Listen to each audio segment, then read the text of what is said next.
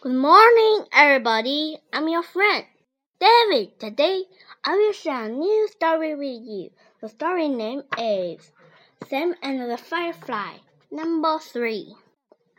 What was Gus do? Gus made some words. Gus made two fast and slow. He made a grit and a filth. Under this so card go. They went best. They went smashed. Gus did worse. Then made the car guest. Oh, what a mess this car went in. Dear me, said Sam. This will not do. He should not test. Gus did a bad trick with those words.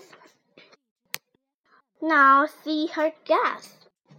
But Gus would not see. He would not hear. Yeah, wow, I like to make wood. Lots of wood.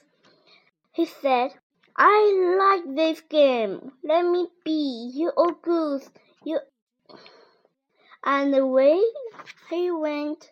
Stop, Gus. Stop. Come back. called Sam. Then my trick. Come back here now. Bad tricks are not fun. Oh, go home, said Firefly. You're old goose. You're old hen. What you know about fun? Goodbye. And away Gus went. Now Gus did more trick. He did more trick on some apples. He made them go up. He made them go down. He made them go away. He made them go that way. Now what a missus! We're in. No, Gus, no, said Sam. But Gus did not want to stop. This was fun.